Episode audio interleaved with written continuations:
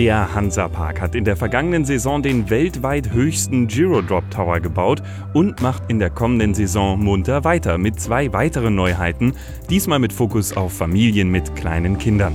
Und weitere Themen sind auch schon in der Schublade. Ja, und wie die neue Themenwelt in der Saison 2020 heißen wird, welche Geschichte sie erzählt und was die beiden Hansapark-Chefs, das Ehepaar Christoph Andreas und Claudia Leicht, für die kommenden Jahre alles planen, das erfahrt ihr jetzt. Podcoaster Germany. Gespräche aus dem Attraktionsgeschäft. In Kooperation mit parkerlebnis.de. Ja, sie sind nicht nur zu Hause, sondern auch im Hansa-Park ein eingespieltes Team. Christoph Andreas und Claudia Leicht. 1989 begann die Geschichte des heutigen Hansa-Park mit der Umstellung auf ein Familienunternehmen. Zuvor hatte Christoph Andreas Leichts Vater das Hansaland für die Erben einer Industriefamilie geführt. War der Weg zum Parkbesitzer somit immer schon vorgegeben? Nein, überhaupt nicht, sondern das war ein reiner Zufall, weil ich plötzlich gefragt worden bin, willst du von Süddeutschland nach Norddeutschland, willst du einen Park führen? Und dann habe ich eine Woche Bedenkzeit gehabt und habe danach gesagt, ja, ich mache das mal. Und wenn ich gewusst hätte, auf was ich mich einlasse, weiß ich nicht, ob ich das noch heute gemacht hätte. Nein, nein, Spaß beiseite, ist natürlich eine tolle Chance gewesen und ich bereue das nicht. Wann war denn der erste Moment, wo Sie gemerkt haben, äh, ich bin hier der Parkleiter, das ist, das ist mein Job? Wann war diese Realisation? Das war 89 schon, weil da bin ich äh, angekommen und hatte sehr, sehr viel zu tun, 24 Stunden nahezu und äh, das äh, war eine richtig heftige Arbeit. Das muss ich vorstellen, dann muss man erstmal einen Fremdgeschäftsführer geführtes Unternehmen in Besitz nehmen. Das dauert sehr lange, weil dann äh, alles so nicht ausgerichtet ist auf ein Familienunternehmen. Das ist eine komplett andere Ausrichtung und das ist eine erste Sache, die sehr lange dauert. Und das zweite, man muss die Betriebsgrundlagen natürlich umfassend kennenlernen und äh, das heißt natürlich, man muss dann auch sehen, was hat man für Entwicklungsperspektiven, was hat man für Planung Planungsräume, in denen man arbeiten kann. All das muss analysiert und natürlich dann auch verbessert werden. Und das dauert natürlich sehr, sehr lang. Und wir sind ja auch als Park in einer ganz unglaublichen Entwicklung von der Pflicht zur Kür. Und äh, jetzt macht es immer mehr Spaß, weil wir immer weniger grundsätzliche Pflicht haben. Pflicht sehe ich in Bauungsplanverfahren und dergleichen Dingen mehr. Jetzt können wir langsam mal gestalten und können wir langsam mal die Aufgaben anpacken, die auch Spaß machen. Christoph Leicht ist relativ häufig in Interviews und in der Öffentlichkeit anzutreffen. Seine Frau und Geschäftspartnerin Claudia Leicht arbeitet dabei eher im Hintergrund, hat aber auch einen großen Anteil an dem, was im Park so alles passiert. Wir wollten daher auch mehr über ihren Werdegang wissen.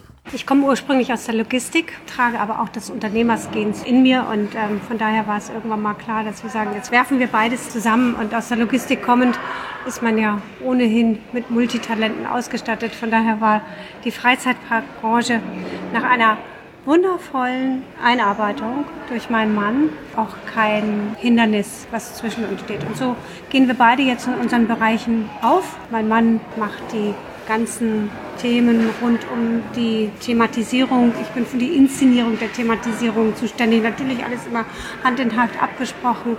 Wir haben alle beide so ein bisschen unsere Themen, die dann aber in den gemeinsamen Besprechungen wieder zusammenkommen und es letzten Endes dann immer Gemeinschaftsentscheidungen sind. Das heißt, der Kernern ist die Summe aus Ihrer beider Arbeit zum Beispiel. Genau. Er hat ihn gebaut. Ich durfte die Background-Geschichte mitschreiben, die natürlich dann wieder die Auswirkungen hatte auf die Ride Story, die Style Guides, die wir festgelegt haben, die Farben, das Merchandise. All das muss ja alles irgendwo aus einem Guss sein und das findet dann in diesen vier Händen dann statt. Natürlich mit der Unterstützung eines großartigen Teams. Das darf man nicht vergessen. Wir sind gar nichts ohne unser Team. Sie müssen ja beide extrem viel unter einen Hut bekommen. Sie haben die Parkplanung für die nächsten Jahre, Sie haben die Attraktionen, die Sie planen müssen, Sie haben die Personalführung, Finanzen, bestimmt auch eine ordentliche Portion dann Lokalpolitik dabei, Dialog mit Anwohnern, mit Politikern.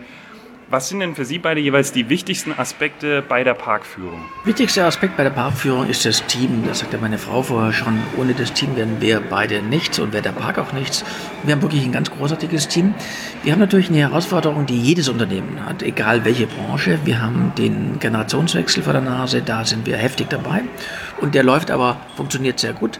Äh, und das ist mit das Wichtigste, was wir den ganzen Tag machen können, uns um unser Team kümmern. Und wenn das Team stimmt, dann stimmt das auch mit dem Park.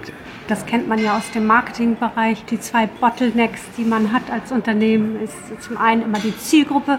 Das heißt, man muss seine Gäste, man muss seine Zielgruppe kennen. Das machen wir sehr intensiv durch die repräsentativen Umfragen. Und das wirft natürlich auch seine Schatten ein bisschen in die Strategie für den Park hinein. Und der zweite Bottleneck ist immer die Mannschaft.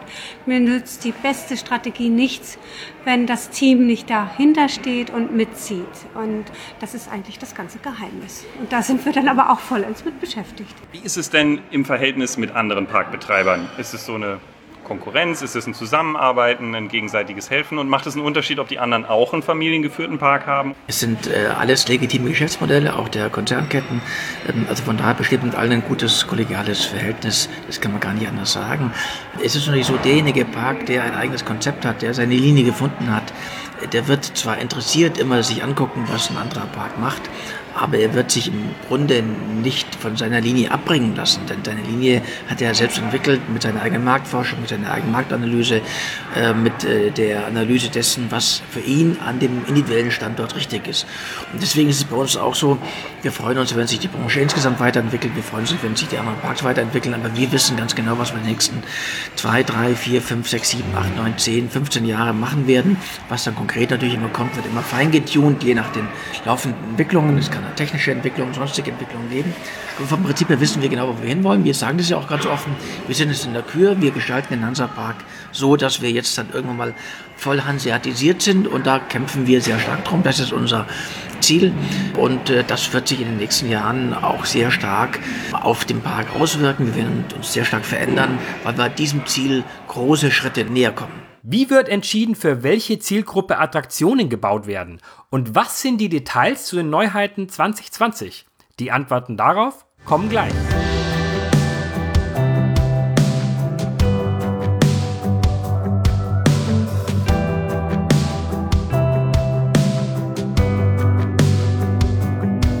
Ja, als der Highlander angekündigt wurde, da haben sich Hans und ich angeschaut und gesagt, hm, klingt mutig.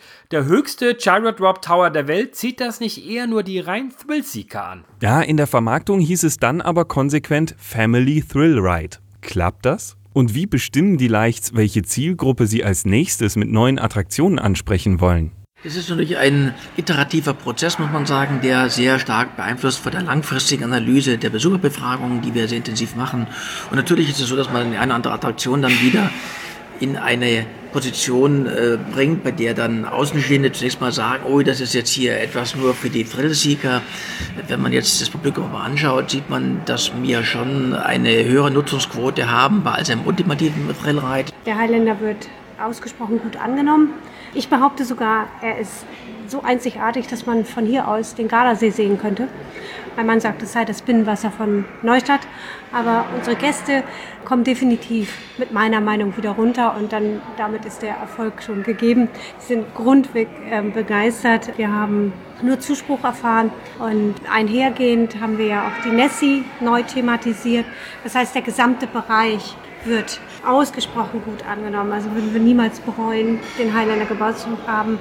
Und mit der Nessie bieten wir ja dann nochmal denjenigen, die nicht ganz so hoch hinaus wollen, auch etwas Neues. Und all dieses macht dann die gesamte Story dieses Bereichs auch, auch wenn sie keine eigene Background-Story hat. Deshalb erzählt dieser Bereich ja etwas, nämlich die Liebe die wir dort auch zu unseren vorhandenen Attraktionen haben. Die Lassie wird nächstes Jahr 40 Jahre alt.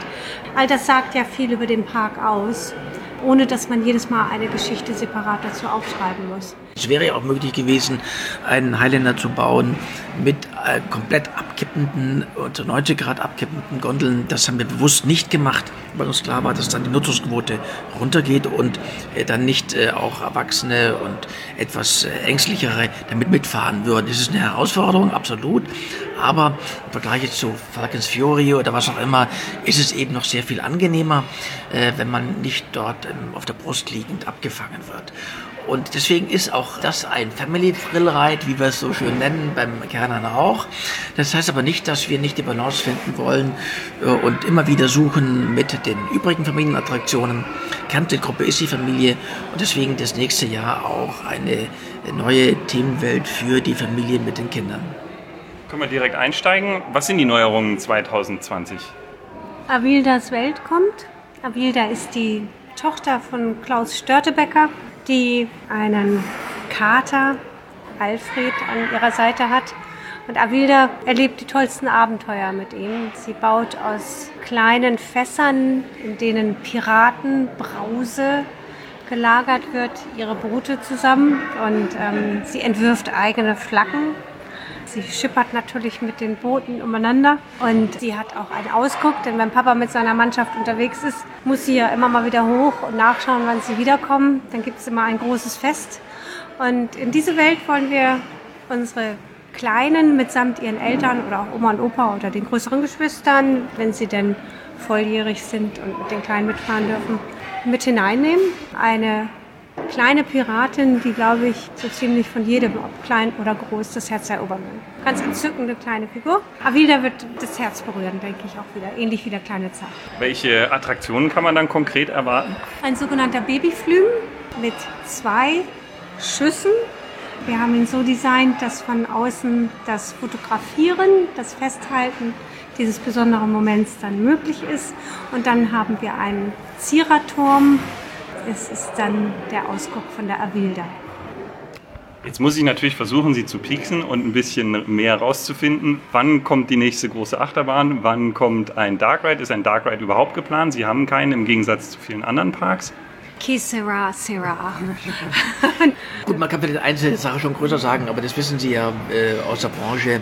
Es gibt die Regel, alle vier bis sechs Jahre muss man eine größere Attraktion machen. Das ist natürlich so, die ist vom Prinzip her schon gültig. Es hängt dann wieder individuell von dem Park ab.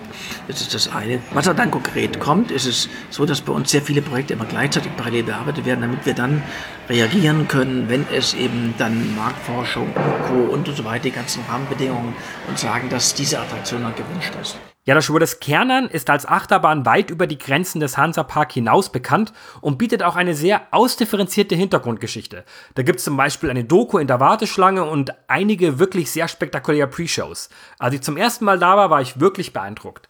Der Highlander hingegen verlässt sich im Prinzip ganz auf den Ride an sich. Wie treffen Christoph Andreas und Claudia Leichter die Entscheidungen, wo wie viel Storytelling im Park eingesetzt wird? Das ist natürlich in der Tat attraktionabhängig. Bei einer Achterbahn, bei einer Großachterbahn, beim Hypercoaster ist von vornherein klar, dass man eine Story machen muss bei einer reinen Vertikalbewegung, äh, der jetzt integriert ist, nochmal in einen neuen schottischen Themenbereich, ist es so, dass diese Story nicht den Schwerpunkt bilden kann und soll. Das war uns von vornherein klar. Also es hängt von der Attraktivität der Anlage in Bezug auf die äh, Fahrtdauer ab und es hängt natürlich von den Rahmenbedingungen ab, ob man eine große Story macht oder nicht. Das wird aber vorher entschieden. Und äh, deswegen machen wir auch für nächstes Jahr, für die Neuheiten, machen wir eine Story. Äh, und äh, da gibt es natürlich dann auch wieder das ganze Drumherum von einer aufwendigen Story, ähnlich wie beim kleinen Zahn. Was kommt zuerst? Haben Sie erst das Theming, das Setting oder erst den Ride? Passen Sie den Ride an das Theming an oder umgekehrt? Wie läuft es bei Ihnen? Hm kann man gar nicht so festlegen. Das ist eigentlich, ein, mein Mann benutzt diesen Begriff sehr gerne, ein iterativer Prozess und das eine gibt das andere. Wir haben immer wieder die Gästewünsche, äh, die im Vordergrund stehen. Wir haben aber auch die technischen Entwicklungen. Und dann haben wir natürlich unser Konzept, dem sich alles unterordnen muss. Und ähm, im Laufe dieser Projektvorbereitung ergibt sich das eine aus dem anderen heraus und entsteht dann in einem, wie sagt man, kreativen Flow. Und äh, nachher wird das Bild dann auch immer sehr stimmig. Vielleicht kann man mal das Bild verwenden, wie wenn Sie jetzt noch mal diese Mikado-Stäbchen, genau. Mikado. Äh, man hält die in der Hand und dann äh, purzeln die über den Tisch und schauen in verschiedene Richtungen. Und wenn die jetzt alle aus Metall wären und man hat jetzt eine Projektidee, dann versucht man all diese Mikado-Stäbchen dann auszurichten auf eine Projektidee. Und irgendwann mal in diesem Prozess sind dann die anderen auch alle ausgerichtet. Das heißt, die Spitzen zeigen dann alle in eine Richtung. Und im Ergebnis gibt es eben dann ein Konstrukt, das äh, dann hoffentlich alle zufriedenstellt. Das Wichtigste natürlich dann, man die Gäste zufriedenstellt. Aber so aufwendig ist natürlich dann auch häufig das Verfahren. Manchmal ist es natürlich einfacher, weil man sagt, diese, diese Bewegung, dieser Ride, diese Fahrspaß möchten wir haben. Aber häufig ist es dann auch so, dass dann erst mit der Story, erst mit, der, ähm, mit dem Imagineering wird es dann rund und äh, wird dann eine Attraktion dann auch tatsächlich für uns äh, planbar und auch kaufbar. Wenn Sie jetzt neue Attraktionen planen, gehen Sie dann konkret shoppen, in Anführungsstrichen? Gehen Sie in andere Parks, schauen sich Sachen an, laden Sie sich Hersteller ein und sagen, zeig mal, was du gerade Aktuelles hast? Oder haben Sie sowieso schon eine Idee, in welche Richtung es gehen soll? Es ist so, dass wir ja permanent im Dialog mit verschiedenen Herstellern stehen und permanent natürlich auch gucken, was weltweit passiert. Das müssen wir natürlich auch sehen. Was wird wo eröffnet und was sind das für Arten von Attraktionen? Wie entwickeln sich einzelne Attraktionskategorien weiter? Was sind die neuen technischen Entwicklungen, zum Beispiel bei den Dark Rides, bei den Achterbahnen? Was gibt es für neue Formen? Ähm, das alles ist natürlich ständig im Blick und muss auch im Blick sein, damit man sieht, äh, ob da äh, für äh, die eigenen, für den eigenen Projekt- und Ideenspeicher etwas nutzbar zu machen ist. Und daraus ergibt sich dann natürlich auch irgendwann mal ein konkretes Projekt. Und deswegen ist es natürlich schon ein, ein, sehr langwieriger Prozess, weil man kann nicht sagen, ja, wir wollen jetzt hier irgendwo dem Zufall vertrauen, dass wir irgendwann mal einen Park besuchen, da hat uns dann eine Attraktion besonders gut gefallen und dann wollen wir die unbedingt haben.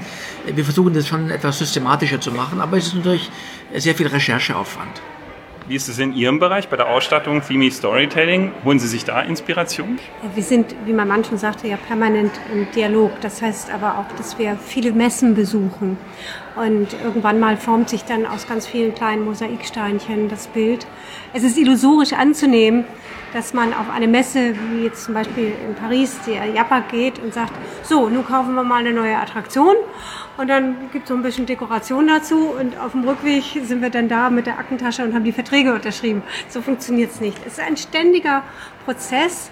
Das sind ständige Informationsquellen, die wir nutzen. Ist natürlich auch einmal der Austausch mit den Kollegen da wie gesagt, die anderen Parks, es sind die Messen da, das sind äh, aber auch Messen, die gar nicht zur Branche gehören, Lifestyle-Messen zum Beispiel.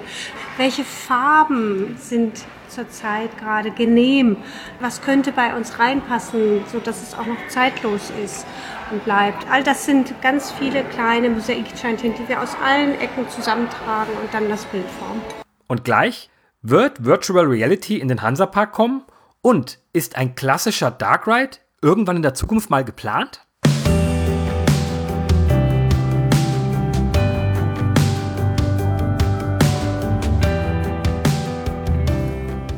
Eine Sache, die uns schon beim ersten Besuch im Hansapark aufgefallen ist, hauptsächlich weil wir es beide sehr gerne mögen. Der Park hat keinen klassischen Dark Ride. Wir wollten von den Lights deshalb wissen, ob so etwas generell mal geplant ist und welche Rolle das Thema VR in Zukunft im Hansapark spielen wird. Also beim Darkride würde ich sagen, das sollte man auf keinen Fall ausschließen.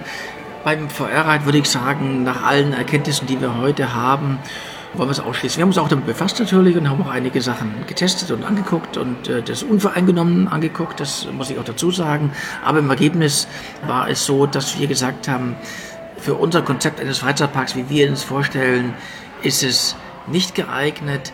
Äh, ist es ein Nischenprodukt in einem Freizeitpark, der vielleicht schon alles hat oder der vielleicht eben eine Achterbahn hat, bei der die Bahn selber nicht mehr so erfolgreich ist, dann mag es, es durchaus Sinn haben, möchten wir überhaupt nicht verurteilen. Das ist sicherlich für den einzelnen Park dann individuell zu entscheiden. Aber für unseren Park sehen wir das nicht so, dass es ein Potenzial ist, das uns nach vorne bringt. Wir sehen eher das, und das haben wir von vornherein gesagt, nachdem wir das untersucht haben, dass natürlich immer mehr digitale Inhalte in Form der Augmented Reality im Park Einzug halten werden. Denn das ermöglicht natürlich äh, die Kombination aus der immer stärkeren Thematisierung, die wir ja anstreben, die Hanseatisierung, die wir anstreben, das ist ja unsere, unser Dachthema. Was können wir dort an modernster Technik in dieses historische Thema mit hinübernehmen? Und das wird aber dann kein VR sein. Wäre das für Sie eine schöne Gelegenheit, sich nochmal storytechnisch richtig auszutoben in einem Dark Ride, der dafür ja prädestiniert ist? Das wird dann aufkommen, wenn ein Dark Ride aktuell auch anstehen würde. Da arbeiten wir natürlich nach wie vor Hand in Hand. Wenn der mal aktuell wird, dann kann man sich thementechnisch sicher austoben. Aber in der Zwischenzeit kümmern wir uns um die Themen, die wir jetzt vor der Nase haben, die ganz konkret anstehen. Und das ist, wie gesagt, jetzt im Moment gerade Welt. Ja, und mehr zur sehr spannenden Entwicklungsgeschichte des Hansaparks, die ja von sehr langer Hand geplant war, erfahrt ihr übrigens auch im Podcoaster Nummer 4. Und in der nächsten Folge werfen wir einen Blick auf eine Achterbahn, die keinen festen Standort hat. Der Drifting Coaster der Schaustellerfamilie Arendt. Wir haben die Bahn beim Aufbau in Hamburg begleitet und uns mit Vater und Sohn über das Leben auf Achse unterhalten. Bis dann. Ciao. Und jetzt seid ihr dran. Schreibt uns, was ihr zu dem Thema denkt. Hinterlasst einen Kommentar auf pod.coaster.de oder parkerlebnis.de oder schreibt uns eine Mail an post@coaster.de. Um keine Folge zu verpassen, abonniert den Podcoaster auf einer Plattform eurer Wahl. Und ihr könnt unsere Arbeit ganz einfach unterstützen. Teilt und bewertet unseren Podcast. Der Podcoaster wird produziert von Sebastian Grünwald und Hans Pieper. Kooperationspartner ist parkerlebnis.de. Weitere Informationen auf pod.coaster.de und auf parkerlebnis.de/podcoaster. Wir hören uns.